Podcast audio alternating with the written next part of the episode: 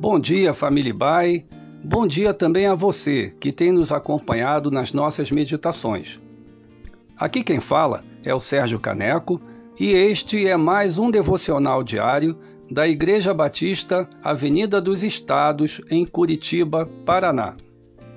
Hoje é sexta-feira, dia 26 de fevereiro de 2021. Nesta semana, nós estamos tratando do tema Cultivando o fruto de uma nova vida.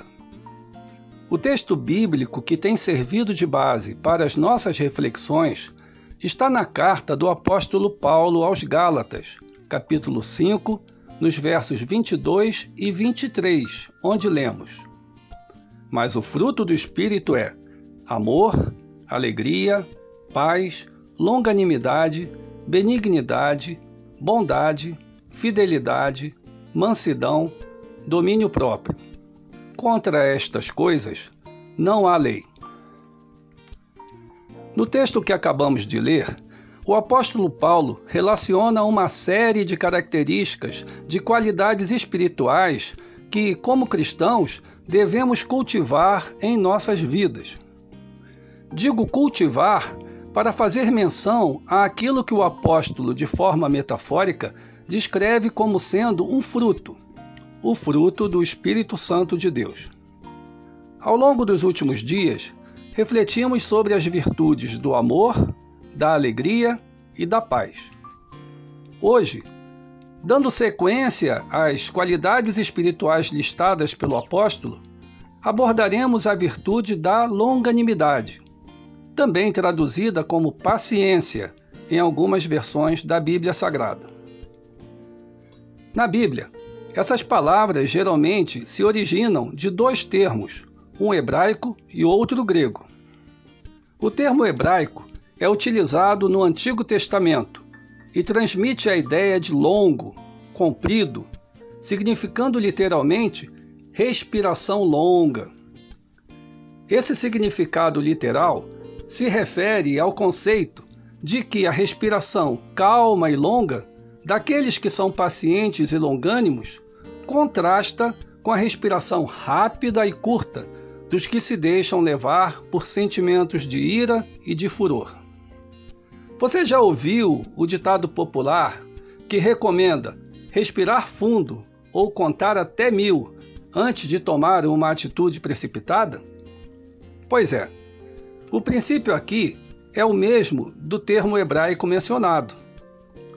A expressão traduz a ideia de tardio em irar-se, termo frequentemente utilizado para referir-se a Deus, já que Deus, mesmo diante das atitudes pecaminosas do homem, manifesta o seu caráter misericordioso sobre cada um de nós todos os dias.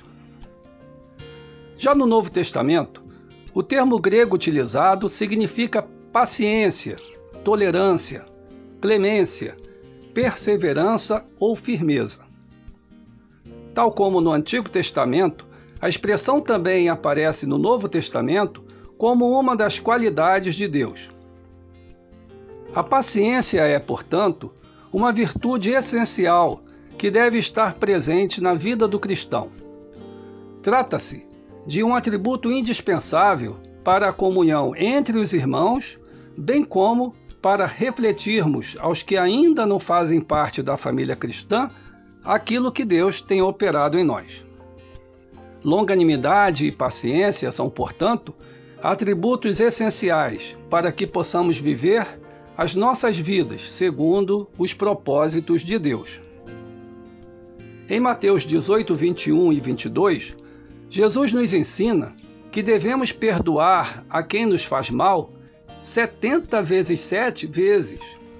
Ou seja, de forma incondicional e constante. Ele também nos ensina em Mateus 5,39 que devemos oferecer a outra face quando formos ofendidos. Todos esses atos de longanimidade e paciência devem ser praticados por cada um de nós, por mais difíceis que possam parecer. Precisamos compreender que essas virtudes não têm origem em nós mesmos, na nossa própria natureza, mas que são decorrentes da obra que Deus já iniciou em nossas vidas. Assim, busquemos em Deus a capacitação para agirmos com tolerância em todas as situações. Olhemos para as circunstâncias com olhos espirituais. Perseveremos em fazer o bem, mesmo quando as circunstâncias forem difíceis ou quando os relacionamentos forem complicados. Não se esqueça, Deus é o nosso maior exemplo de longanimidade e paciência. O apóstolo Pedro ensina, na sua segunda epístola, capítulo 3, verso 9, fazendo menção à segunda vinda de Jesus, que Deus não retarda a sua promessa em voltar. Entretanto, por ser Deus longânimo, não quer que nenhum de nós pereça. Pelo contrário, quer que todos cheguemos ao arrependimento para a salvação. Percebam, é como se Deus estivesse, entre aspas, postergando a sua volta, para que aqueles que ainda não entregaram as suas vidas a Cristo pudessem fazê-lo. Assim, como filhos desse Deus compassivo, devemos copiar esta atitude do nosso Pai. Devemos estar sempre dispostos a andar a segunda milha com aqueles que nos obrigarem a andar a primeira. Que possamos seguir as orientações registradas em Tiago, capítulo 5, versos 7 e 8, que diz: Sede, pois, irmãos, pacientes até a vinda do Senhor. Eis que o lavrador aguarda com paciência o precioso fruto da terra, até receber as primeiras e as últimas chuvas. Sede vós também pacientes, e fortalecei o vosso coração, pois a vinda do Senhor está próxima.